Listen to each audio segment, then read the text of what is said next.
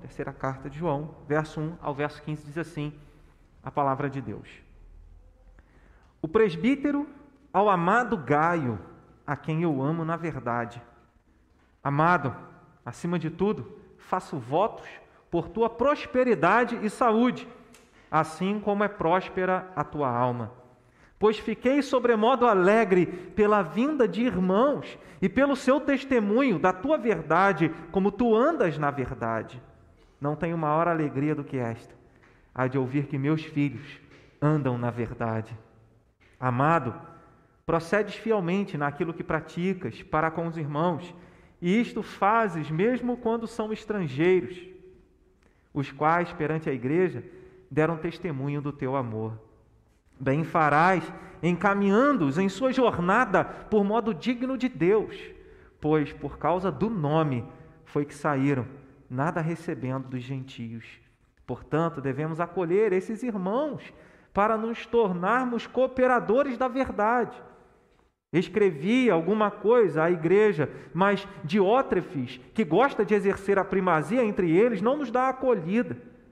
Por isso, se eu for aí, fale ele lembradas as obras que ele pratica, proferindo contra nós palavras maliciosas. E não satisfeito com essas coisas, nem ele mesmo acolhe os irmãos, como impede os que querem recebê-los e os expulsa da igreja. Amado, não imites o que é mal, senão o que é bom. Aquele que pratica o bem procede de Deus, aquele que pratica o mal jamais viu a Deus. Quanto a Demétrio, Todos lhe dão testemunho, até a própria verdade. Nós também damos testemunho e sabes que o nosso testemunho é verdadeiro.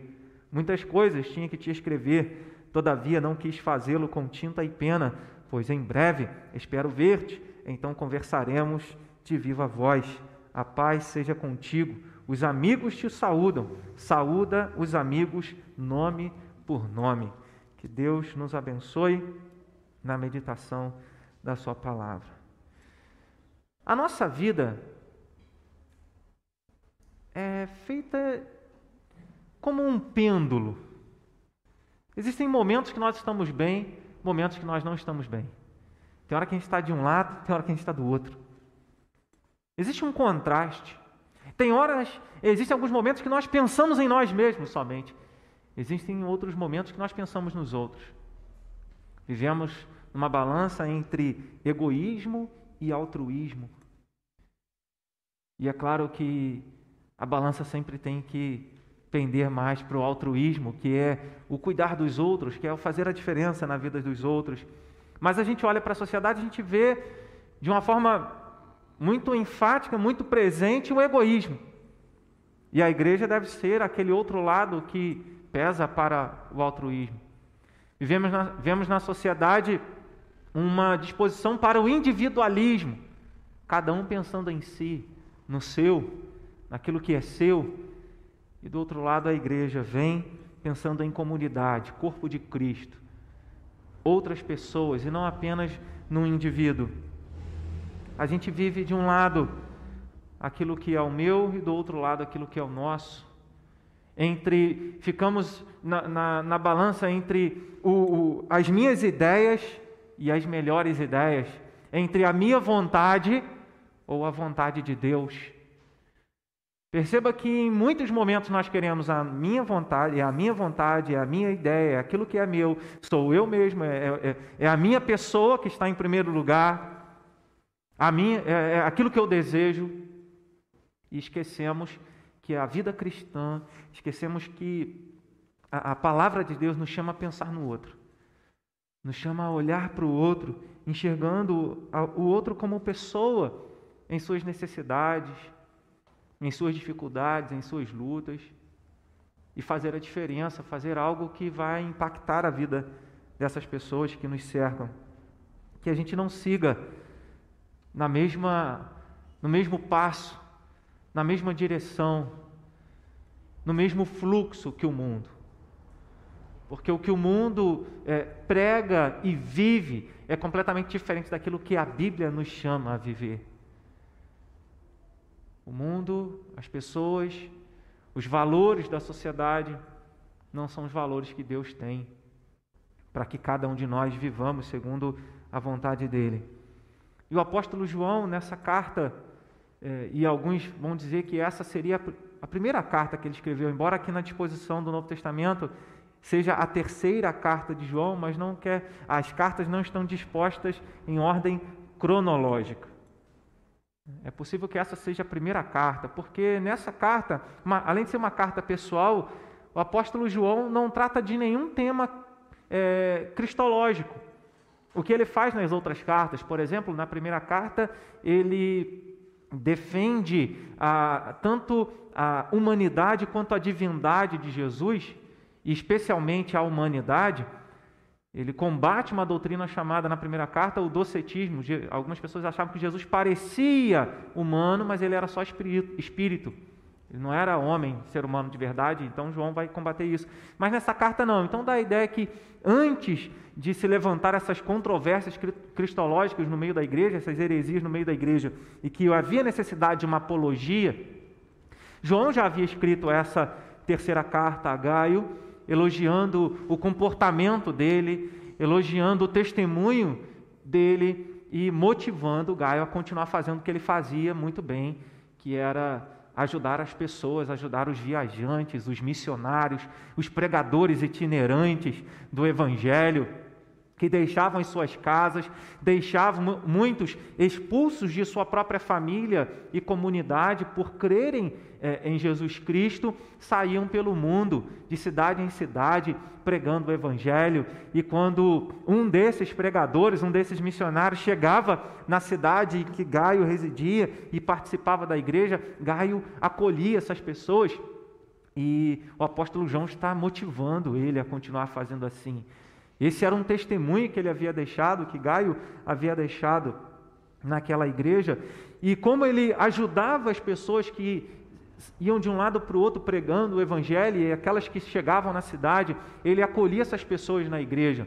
É possível até que ele recebesse algumas dessas pessoas em sua própria casa, hospedando esses irmãos, esses pregadores do evangelho, colaborando assim com a obra de Deus. Aquilo que no texto é chamado de é, da verdade, né, é, uma, é uma palavra que aparece várias vezes aqui nessa carta, pelo verso 3, pelo seu testemunho da tua verdade, como tu andas na verdade. Depois ele vai falar sobre cooperadores da verdade, no verso de número 8. Essa, essa expressão verdade é a mensagem do Evangelho. Jesus fala: Eu sou o caminho, a verdade e a vida.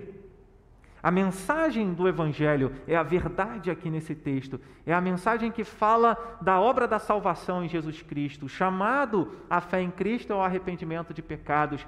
E Gaio era alguém na igreja. O texto não diz que ele era, que ele era um líder, alguém assim, um, presbítero, um pastor, mas o texto diz que ele era alguém que participava de uma igreja e que ele fazia a diferença na vida dessas pessoas, colaborando com a proclamação do Evangelho colaborando com a mensagem, com a proclamação da verdade de Deus em chamar o homem do arrependimento de pecados para a vida, né, do arrependimento para a vida.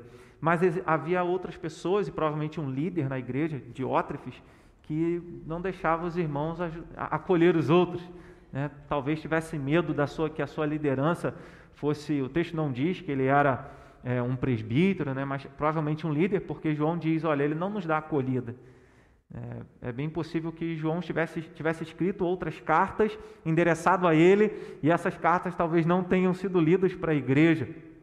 Então João diz: ele não nos dá acolhida, mas eu vou mostrar isso quando estiver presente aí, né, mostrar as obras que ele pratica.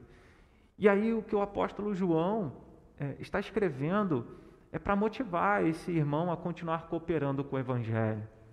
E o que nós temos feito? Para cooperar com a mensagem do Evangelho, para cooperar com a proclamação do Evangelho, para fazer com que essa mensagem chegue a mais e mais pessoas. Fazemos isso de várias maneiras que o texto aponta. O apóstolo João ele diz que Gaio ele tinha um testemunho de vida que as pessoas viam a verdade na vida dele.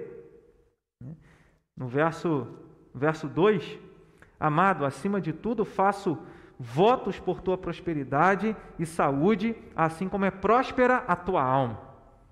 E ele mostra que Gaio cooperava com o evangelho porque havia acontecido uma obra de Deus na vida dele, na alma dele, e isso fazia com que ele testemunhasse a verdade. Verso de número 3 pelo seu testemunho da tua verdade, como tu andas na verdade. Então, ser cooperador do Evangelho, é, isso acontece no testemunho da nossa vida, no testemunho que nós damos, porque quando demonstramos a obra de Jesus na nossa vida, as pessoas veem que, a, que não, é, não se trata das questões externas da nossa vida, se trata da nossa alma. O apóstolo João diz: Olha, eu oro para que você seja próspero, é, tão, tanto materialmente como a tua alma é espiritualmente como você é espiritualmente.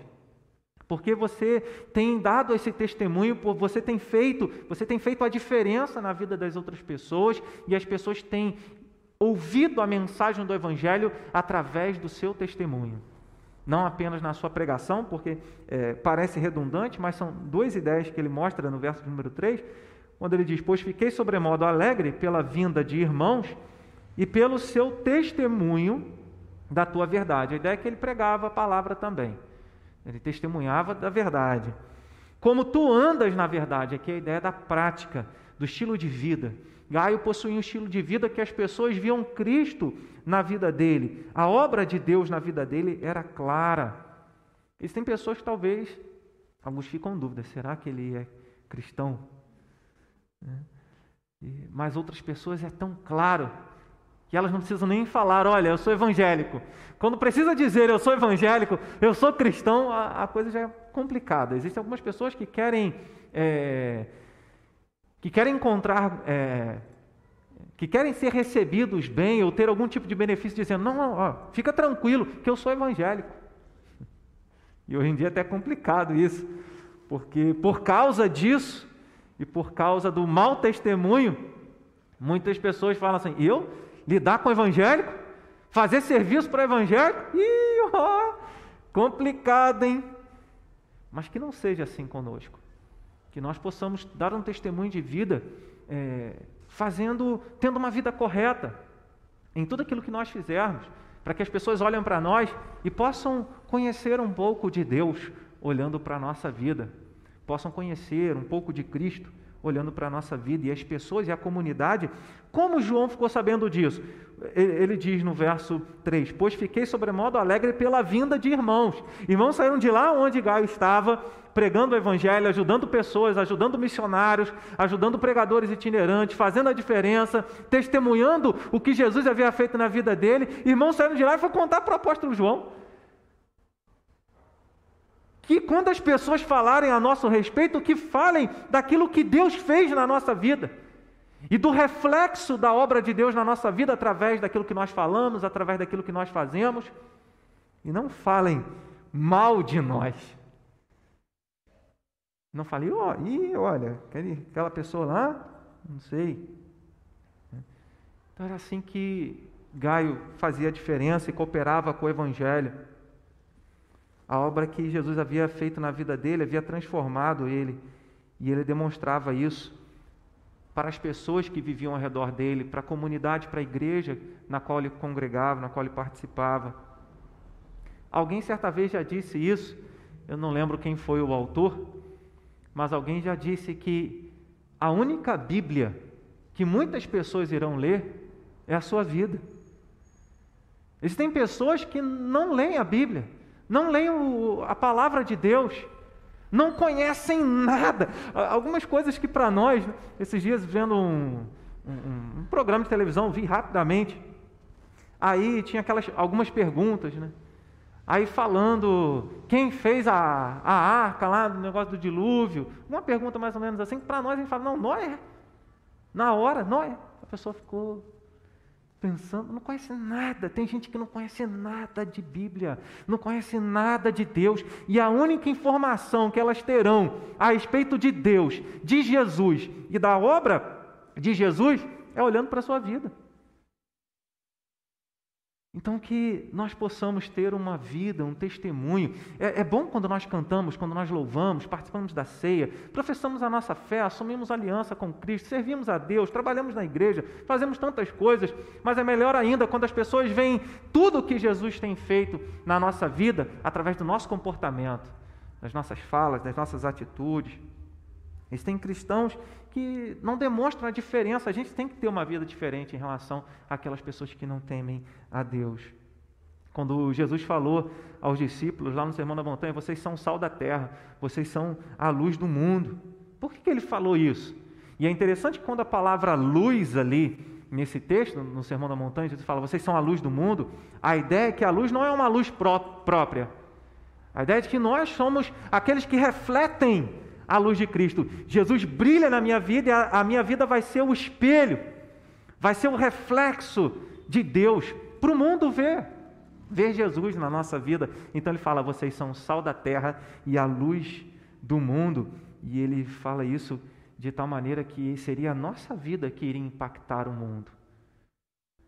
Quando Jesus sobe aos céus, ele diz: Olha, vocês serão minhas testemunhas em Jerusalém, Judá e Samaria e até os confins da terra, falando do que Jesus havia feito na vida deles. Muitos colocam o alvo da vida cristã na salvação particular. E esse, e esse é um equívoco também de muitos cristãos, de muitas pessoas da igreja de uma forma geral, diz assim: não, agora eu estou salvo, pronto, cheguei no patamar, cheguei na, na missão, que é o objetivo é, é, é ser salvo. Errado. O objetivo, a Bíblia é clara, não é que você seja salvo. O objetivo é que você seja a imagem e semelhança de Deus. É completamente diferente. Porque a comunicação da vida eterna é algo que é feita pela operação do Espírito Santo. E aí nós cremos em Cristo, cremos em Deus, nos arrependemos dos nossos pecados, mas isso que começa com o arrependimento e a fé, que é chamado na teologia de conversão, isso vai durante toda a nossa vida, até que no dia que Jesus voltar nós estaremos prontos, seremos a imagem e semelhança dele, seremos como Jesus é. Então não, não podemos olhar que o alvo, a meta da nossa vida, seja a salvação não, é parecermos com Jesus, sermos a imagem e semelhança de Jesus. Então, algumas pessoas, quando entendem isso de forma equivocada, achando que o objetivo é salvar, o objetivo é ser salvo, então agora eu estou salvo, estou na igreja, criei em Cristo, estou salvo, beleza. É só ficar aí tranquilo assistindo o culto parado. Não precisa fazer mais nada. E não se incomoda com aquelas pessoas que ainda não creem em Cristo, com aquelas pessoas que estão longe do Senhor, também não receberam a salvação e nem estão sendo trabalhadas, discipuladas para serem a imagem e semelhança de Jesus. Quando Jesus transforma a nossa vida, é para que nós pudéssemos caminhar de tal maneira que as pessoas pudessem conhecer a Deus através das nossas ações, através das nossas atitudes. O apóstolo Pedro, na primeira carta, no capítulo 2, no verso 9, ele fala que o Senhor nos, nos transformou e nos transportou das trevas para a luz para que nós pudéssemos comunicar as virtudes de Deus, as virtudes de Jesus. Por isso nós fomos salvos. Para isso nós fomos salvos. Existe um propósito para que o mundo possa ver as virtudes, os atributos de Deus na nossa vida. Para que as pessoas possam conhecer o amor de Deus, a misericórdia de Deus, o cuidado de Deus, através das nossas atitudes.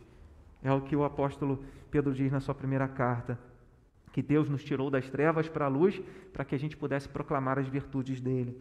O apóstolo Paulo, em Romanos, capítulo 8, verso 29, ele fala sobre isso também, dizendo que Deus nos chamou, nos predestinou, nos justificou, nos perdoou, para que nós fôssemos conforme a imagem de Jesus Cristo. Então, o propósito da obra de Deus na nossa vida, e é o que o Evangelho faz, é que nós sejamos a imagem e semelhança de Jesus. Por isso, quando Paulo escreve o Evangelho, não me vergonho do Evangelho, porque é o poder de Deus para a transformação de todo aquele que crê. É o Evangelho que vai transformando a nossa vida. E se o Evangelho tem transformado a nossa vida, nós vamos dar esse testemunho e demonstrar às outras pessoas Que transformação é essa que tem acontecido? Olha, era assim, agora eu vivo de maneira diferente, eu sou biblicamente orientado, orientado pela palavra de Deus. O quanto as pessoas têm visto Jesus nas nossas vidas. Essa, esse é o testemunho de vida. Todas as vezes que nós tomamos atitudes, escolhas, falamos, agimos, devemos questionar, devemos perguntar para nós mesmos: Jesus faria isso? As pessoas veem Jesus através dessas minhas atitudes, porque não, é, não se trata, existem é, pessoas que são é, duras de mente e coração, e mesmo se declarando cristãs, dizendo, não, eu sou assim e não mudo. Como?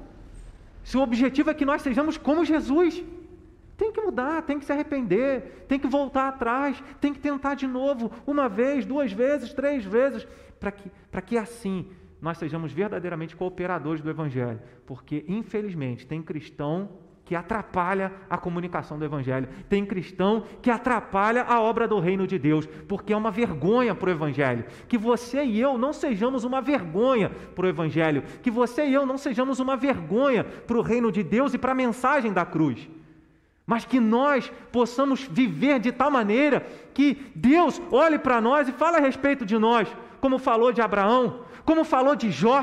Conhece? Conhece ali o Diego? Conhece ali o meu filho? É meu servo.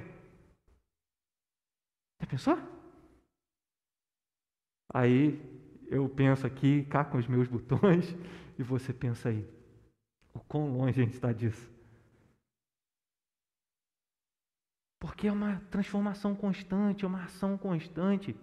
E as pessoas que conviviam com Gaio eram alvos e viam Cristo na vida dele. Que as pessoas possam ver Cristo na nossa vida. Cooperar com o, Evangelho, nós fazemos isso no acolhimento das pessoas. O verso 5 ao verso 8 o apóstolo João, ele diz, ó, ele sempre se dirige a Gaio como amado, né? um, um, um, um tratamento carinhoso.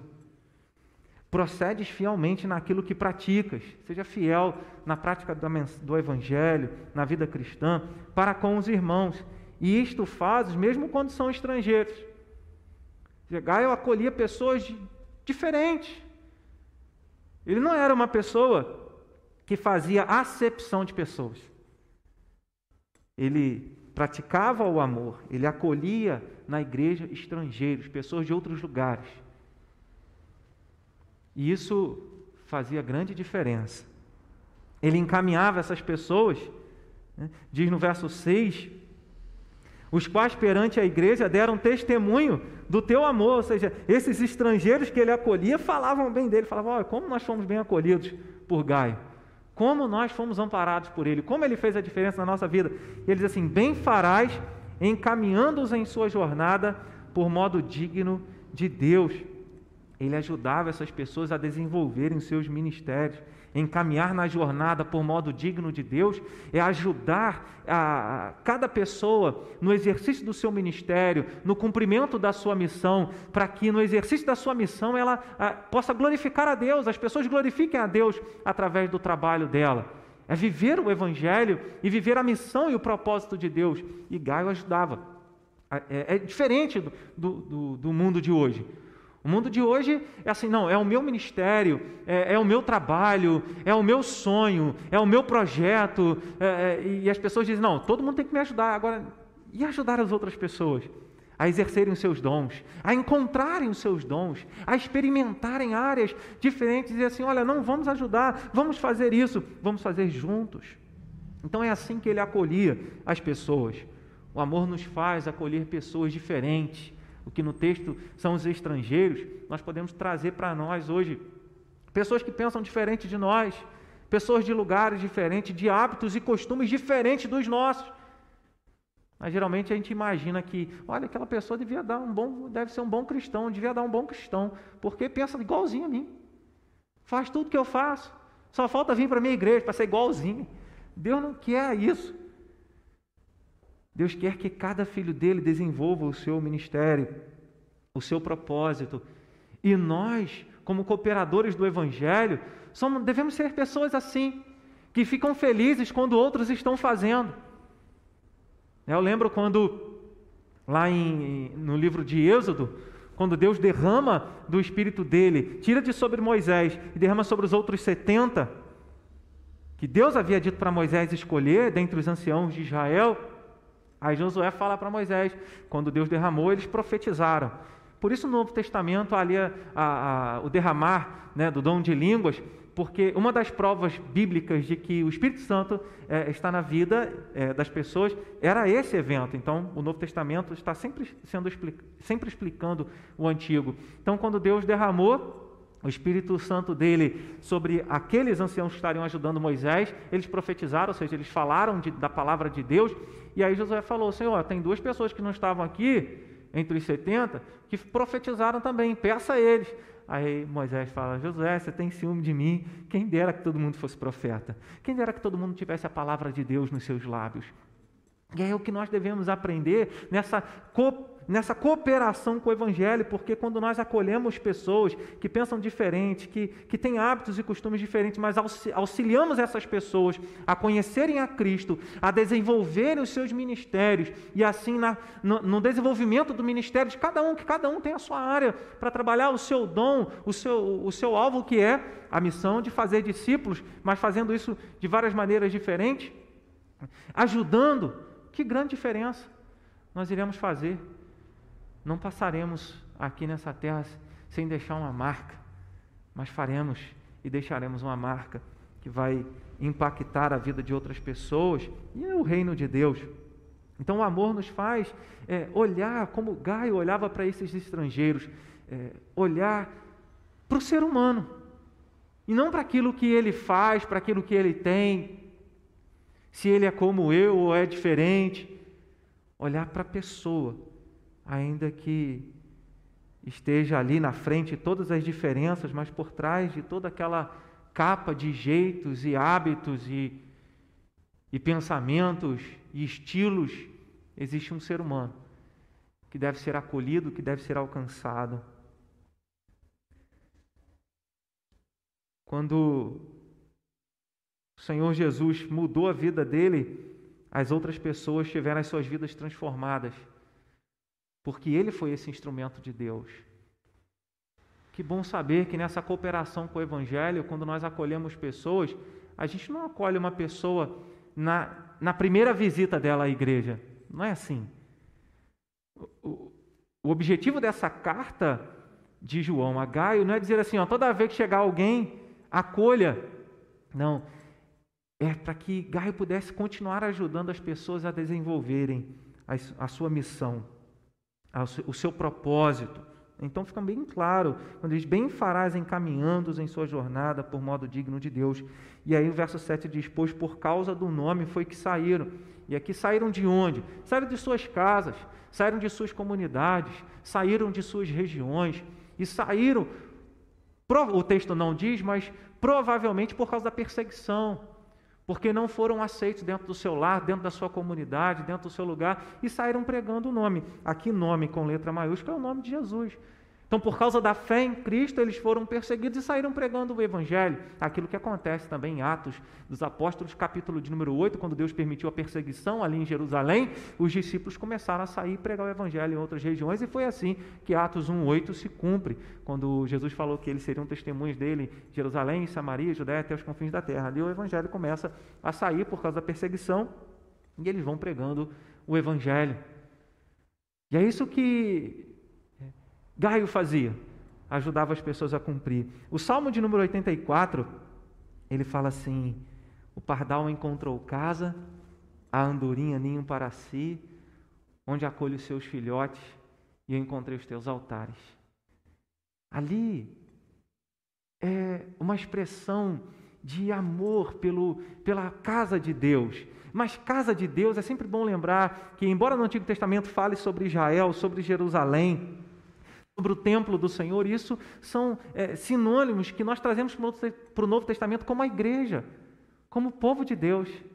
A igreja é esse agente acolhedor no reino de Deus que faz com que cada membro, cada filho de Deus possa desenvolver, encontrar abrigo, encontrar guarida, ainda que seja rejeitado pelo mundo inteiro, a igreja é esse refúgio, a igreja é esse abrigo que vai tomar essas vidas e ajudá-las a conhecer a Cristo e a desenvolver as suas vidas com o propósito de glorificar o nome do Senhor, cumprindo a missão de fazer discípulos.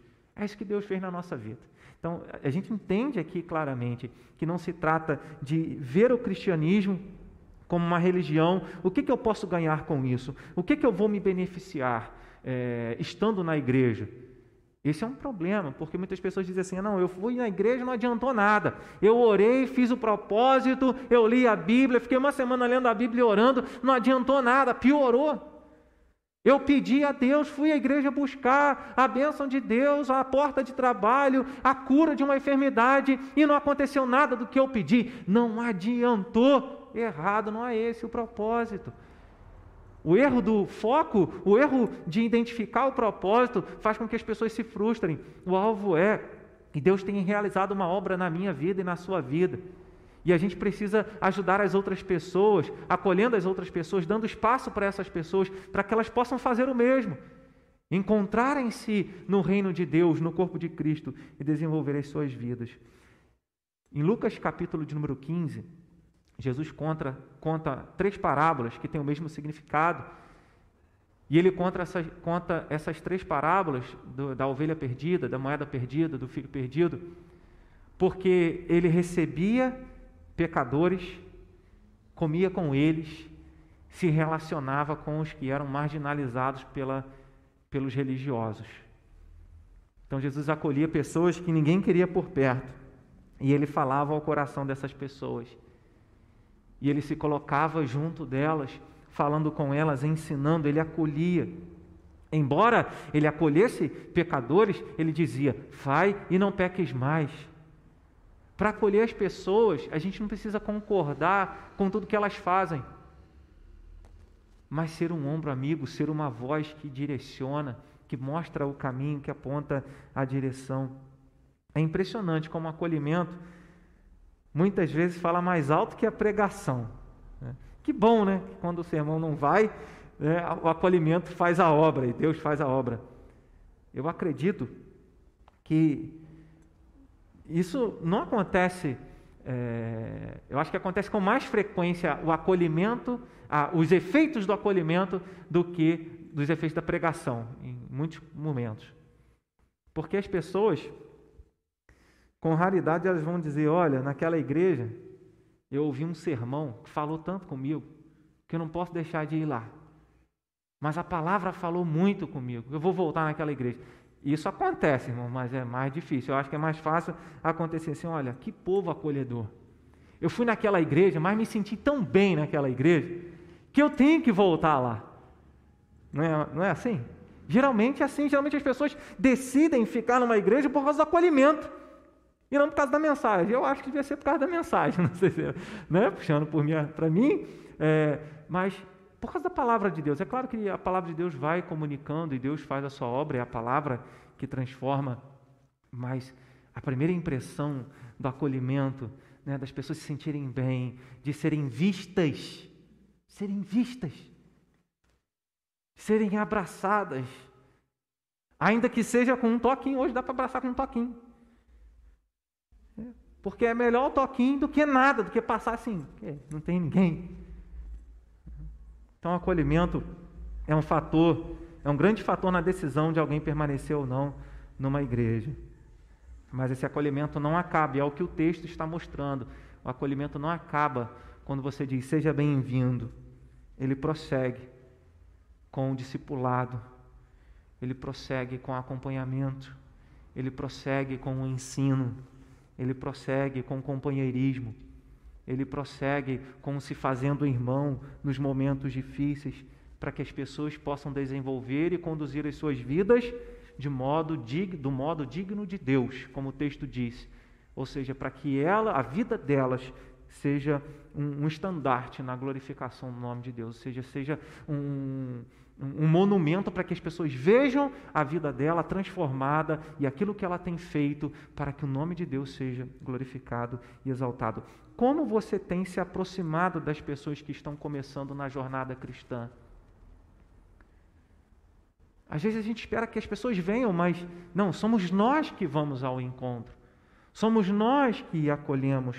Como você tem colaborado com os ministérios e o propósito de outros irmãos na realização da missão deles? Né, são perguntas que nós precisamos sempre trazer à mente, porque às vezes nós olhamos para a igreja, olhamos para as pessoas e dizemos assim: já está bom, eu creio em Cristo, estou indo à igreja. Mas não é esse o propósito de alguém que, e, e todos nós fomos chamados a cooperar com o, com o Evangelho. Como eu falei, Gaio aqui nesse texto não era um líder, um presbítero, mas era alguém que se destacou tanto na comunidade que ele fazia diferença a ponto de João, o apóstolo, escrever uma carta para ele. E por fim, cooperar com o Evangelho. Nós fazemos isso na promoção do bem. Parece algo redundante nesse texto, mas o, o, versículo 9 ao 12 mostra de forma mais enfática, quando ele faz um contraste entre a postura de Diótrefes, que era alguém malicioso, que era alguém é, vaidoso, a gente pode tirar isso pelo texto, porque ele não dava acolhida ao apóstolo João, porque com medo de perder o posto dele. Né? Então, ele era alguém vaidoso, alguém malicioso, que falava, mentiroso, porque falava mal do apóstolo João, para que a igreja na qual ele era responsável, na comunidade na qual era responsável, não desse ouvidos para o apóstolo João, mas ouvisse apenas aquilo que ele dissesse, aquilo que ele determinasse. E quando outros irmãos se levantavam na comunidade para acolher, para abraçar, para fazer o bem, ele não permitia, até expulsava as pessoas da igreja, aquelas que não faziam de acordo com o que ele determinava. É, é o que o texto diz. É, no verso 9 ele diz: Escrevi alguma coisa à igreja, mas Diótrefes, que gosta de exercer a primazia entre eles, não nos dá acolhida. Por isso, se eu for aí, far-lhe-ei, lembradas as obras. Gaio era crente de verdade, porque ele ficava na igreja mesmo com um líder assim. Pensa nisso, né? Eu tenho as minhas falhas, né? Mas a, a nossa presença no corpo de Cristo não pode ser eh, depender de qualquer líder, seja ele esteja ele fazendo o que agrada a gente ou não. Nós servimos a Deus e promovemos o bem, fazemos a diferença na vida das pessoas por causa de Cristo. Colossenses 3, 23. É a Cristo Senhor que nós estamos servindo. Fazemos não para homens, mas fazemos para Deus. E Gaio estava lá, mesmo debaixo da liderança desse Diótrefes, que era um mau testemunho para a comunidade, e é possível que a igreja até tivesse as suas dificuldades na comunidade por causa do mau testemunho dele. Mas Gaio fazia a diferença. Gaio fazia a diferença naquele lugar, ajudando as pessoas, promovendo o bem. Então, o que o texto diz no verso, no verso 11: Amado, não imites o que é mal, senão o que é bom. Aquele que pratica o bem procede de Deus. Então, Gaio continua demonstrando que você procede de Deus, porque aquele que pratica o mal jamais viu a Deus. Quanto a Demétrio, todos lhe dão testemunho. Nesse versículo mostra o propósito da carta, porque ele fala que Gaio era alguém que acolhia estrangeiros, acolhia pessoas na igreja, Diótrefes, que era o líder da igreja, não dava acolhida, e se alguém tentasse fazer isso, era expulso da igreja, mas de Demétrio era alguém que pregava o evangelho, pregava a palavra de Deus. E João, conhecendo Demétrio, e conhecendo Gaio, escreve para Gaio dizendo assim: acolhe Demétrio no meio da igreja, porque ele é um homem de Deus, porque ele é um pregador da palavra, ele é alguém fiel. A própria palavra tem falado a respeito dele. Em outras palavras, quando ele diz isso né, no texto, até a própria verdade né, dá testemunho dele, é que a vida dele mostrava, era um reflexo da palavra de Deus. As pessoas viam a palavra de Deus no testemunho de Demétrio. E, e, João está escrevendo: acolha Demétrio no meio da igreja, pode acolhê-lo. E é como se estivesse dizendo: pode acolhê-lo até em sua casa, porque ele é um homem, é um servo de Deus. E nós também damos testemunho e sabes que o nosso testemunho é verdadeiro. O apóstolo João está dizendo: você sabe que a gente não mente, você sabe que nós falamos a verdade. Então você pode acolher esse homem, Demétrio, porque é um homem de Deus. E assim Gai estaria fazendo bem, auxiliando a igreja naquele lugar, a respeito da liderança, ajudando Demétrio a desenvolver o seu ministério de pregador da palavra, de missionário itinerante, que talvez ficaria um determinado tempo é, naquele lugar, naquela região. E o que nós temos feito? Que bem nós temos feito às pessoas. Existe um ditado que diz: pessoas, muita gente só pensa o venha, só quer o venha a nós, o vosso reino nada, ou seja, o que é dos outros nada. A gente vive num mundo assim egoísta, por isso eu comecei falando no início sobre esse contraste entre egoísmo e altruísmo, entre o que é meu e o que é nosso, entre individualismo e comunidade, entre aquilo que é a minha vontade e aquilo que é a vontade de Deus. Que nós possamos promover o bem de tal maneira que as pessoas sejam aproximadas de nós, que nós sejamos um imã para que as pessoas possam se aproximar de Deus. Que nós não sejamos aqueles mau testemunho que faz com que as pessoas se afastem de Deus e da igreja, que fazem com que as pessoas desanimem da jornada. A promoção do bem não faz acepção de pessoas, fazer o bem sem olhar a quem. Fazer o bem não tem a ver com o direito e a dignidade das pessoas. Já reparou que alguém fala, ah, não vou fazer não porque não merece. E às vezes quando você recebe uma benção, fala, não, você merece. Se Deus fosse fazer alguma coisa por nós, por merecimento, a gente nunca teria nada. E Deus é sempre o exemplo. Deus, Cristo Espírito Santo, sempre o exemplo. O que nós recebemos de Deus de forma gratuita? Tantas bênçãos, sem merecermos. Então não é com base na dignidade. Não é porque nós somos bons que Deus nos abençoou e derramou cuidado e provisão, sustento sobre a nossa vida. Devemos fazer assim. Então, não devemos ter o termômetro de dizer assim, julgar, né? Olha, você eu ajudo, você eu não ajudo. Você merece ser ajudado, você não merece ser ajudado. Não é assim que o bem age. O bem promove, aquele que é de Deus promove o bem, independente de quem seja a pessoa, sem considerar é, mérito ou qualquer é, condição que faça com que a pessoa mereça alguma coisa. A origem do bem é Deus. A origem do bem é Deus e não o merecimento do outro, o mérito do outro. Percebe isso? Então, é, praticar o bem não tem a ver com o mérito dos outros, tem a ver com o meu caráter. Praticar o bem não tem a ver com, com o que os outros merecem, tem a ver com a obra de Deus na minha vida e o que Ele fez na minha vida. Me transformando a imagem, e está fazendo isso em nós, a imagem e semelhança de Jesus, tem a ver com o caráter do verdadeiro cristão que procede de Deus que nós sejamos pessoas que procedem de Deus, e não como o texto diz no verso 11, né, aquele que pratica o mal jamais viu a Deus. E se a gente for é, trazer a carta, lembrar da carta de Tiago, irmão do Senhor Jesus, ele nos ensina que a omissão é pecado. Ah, eu não estou ajudando alguém necessariamente, mas também não estou atrapalhando, não. Deixar de fazer o bem, deixar de fazer o que deve ser feito, é um erro, é um pecado. A omissão é pecado. Pode até dizer, eu não estou prejudicando ninguém. Esse é um ponto importante. Mas se você está deixando de promover o bem na vida de alguém, de ser instrumento de Deus para abençoar alguém, de ajudar alguém a desenvolver na vida espiritual, nós estamos falhando. Você e eu estamos falhando se nós temos deixado de fazer isso. E aí Jesus conta uma parábola, uma história do bom samaritano.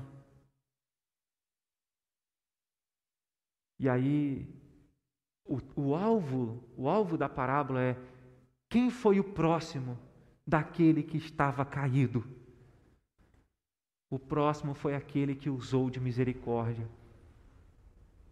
E essa é uma palavra muito importante, misericórdia, porque jamais faremos o bem se não exercermos a misericórdia. Porque a misericórdia é se colocar no lugar do outro, se colocar na miséria do outro é lançar o nosso coração de compaixão sobre as mazelas do outro e tentar minimizá-las, ajudar o outro. E nesse sentido, Jesus fala muitas coisas, não apenas a parábola do bom samaritano, fala sobre ajudar o outro, oferecer outra face, entregar a capa e a túnica, ou seja, tirar a roupa do corpo para vestir alguém. O bem em todo o tempo não é sem propósito. É claro que a gente não ajuda, eu não ajudo alguém para que alguém venha para a igreja. Eu não ajudo alguém para que alguém me retribua um favor. Eu ajudo alguém, eu promovo o bem na vida das pessoas para que elas possam ter um lampejo da identidade de Deus na minha vida, para que elas possam ter um lampejo do amor de Deus, para que elas possam conhecer Jesus, para que elas sejam libertas para que elas sejam salvas, para que elas possam se aproximar de Deus e da Sua palavra. Para isso que nós promovemos o bem, para que o mal não triunfe, para que Deus seja o rei e triunfe na vida de cada pessoa. Fazer o bem, então, não é para promover as pessoas, suas imagens de bom samaritano. Olha aqui como é que eu ajudo. Olha o que, que eu estou fazendo aqui, ó, ajudando. É claro, pode até ser pode divulgar, talvez queiram chamar ajuda, mas Deus conhece o coração. Se nós queremos, quando ajudamos alguém, queremos aparecer e mostrar uma imagem de bom samaritano, ou se realmente temos o coração naquilo que queremos que a pessoa seja edificada. O objetivo de fazer o bem, de promover o bem, é promover o nome de Jesus. Foi por causa do nome que Demétrio saiu da sua casa, saiu da sua comunidade e foi para o lugar onde Gaio estava pregar o evangelho lá. Foi por causa do nome de Jesus que eu deixei lá a olaria, né? deixei mais de olaria e fui me dedicar ao evangelho e fui pregar a palavra de Deus. E é assim que acontece. É por causa do nome que nós saímos do nosso comodismo, do nosso conforto e nos incomodamos, passamos por desconfortos para anunciar o Evangelho, para fazer o bem. Você jamais fará o bem para alguém estando no seu lugar de conforto.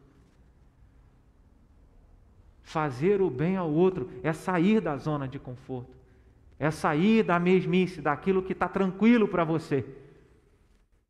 É assim que nós, foi assim que o bom samaritano se revelou, foi assim que Jesus deixou os céus, deixou a sua glória, esvaziou-se da sua majestade, assumiu a forma humana é, no ventre de Maria, nasceu como um ser humano, embora sem pecado, e viveu aqui as mazelas da vida terrena, sem pecado. Mas para quê? Para fazer o bem.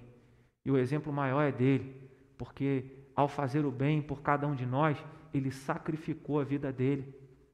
E às vezes a gente não quer dar um dedo, não quer dar uma gotinha de suor, um tempo, uma hora para fazer a obra de Deus, para ajudar alguém a estar mais perto de Deus. Que nós paremos com o evangelho barato, o evangelho interesseiro, que é aquele evangelho onde eu só recebo, só vou enchendo, só vou acolhendo, só vou glori dando glória a Deus, louvando a Deus, mas só para mim, e não passo isso para ninguém, não compartilho com ninguém, não faço diferença na vida de ninguém. É para isso que Jesus tem transformado vidas, para que nós ajudemos as outras pessoas, para que nós façamos a diferença na vida de alguém. Isso é cooperar com o evangelho. É quando a gente faz o bem com alguém, para alguém. E não para que o nosso nome apareça, mas para que, através do bem que elas recebem, elas possam conhecer mais de Jesus. Devemos imitar o que é bom, o nosso Senhor Jesus. Devemos imitar o nosso Senhor para que as pessoas glorifiquem ao nosso Pai. Como é bom saber que pessoas testemunham e falam a nosso respeito. É bom ouvir que pessoas falam bem da igreja presbiteriana de conselheiro, do acolhimento da igreja mas isso é algo que nós fazemos como igreja e como indivíduos. E não é algo que nós fazemos apenas no domingo, quando as pessoas estão dentro da igreja. É algo que nós fazemos onde estivermos, recebendo, dando atenção. Já houve situações, não sei se você já passou por uma situação assim, houve situações de que olhar para o lado uma pessoa chorando, que eu nunca vi. E eu me aproximar e falar assim: Olha, que, que aconteceu? Posso orar com você? Sabe, ter essa intrepidez, essa coragem de tentar mostrar Cristo na vida das pessoas. E Gaio fez isso. Estrangeiros falaram para a igreja do amor dele. Que outras pessoas, e não você, fale do quanto você tem amado os outros. Que outras pessoas, e não você, fale o quanto elas têm conhecido de Jesus a respeito a partir do seu testemunho a partir daquilo que você tem feito. Que outras pessoas glorifiquem a Deus através do bem que você tem feito a elas. Que outras pessoas possam conhecer a salvação em Jesus, olhando o que é ser salvo em Jesus através da sua vida. Que nós possamos nos alegrar com isso e cooperar com o Evangelho. Que as pessoas falem de nós, mas não da maldade, do mau caratismo, mas que falem glorificando o nome de Deus. Jesus nos amou, nos acolheu e fez o melhor para nós.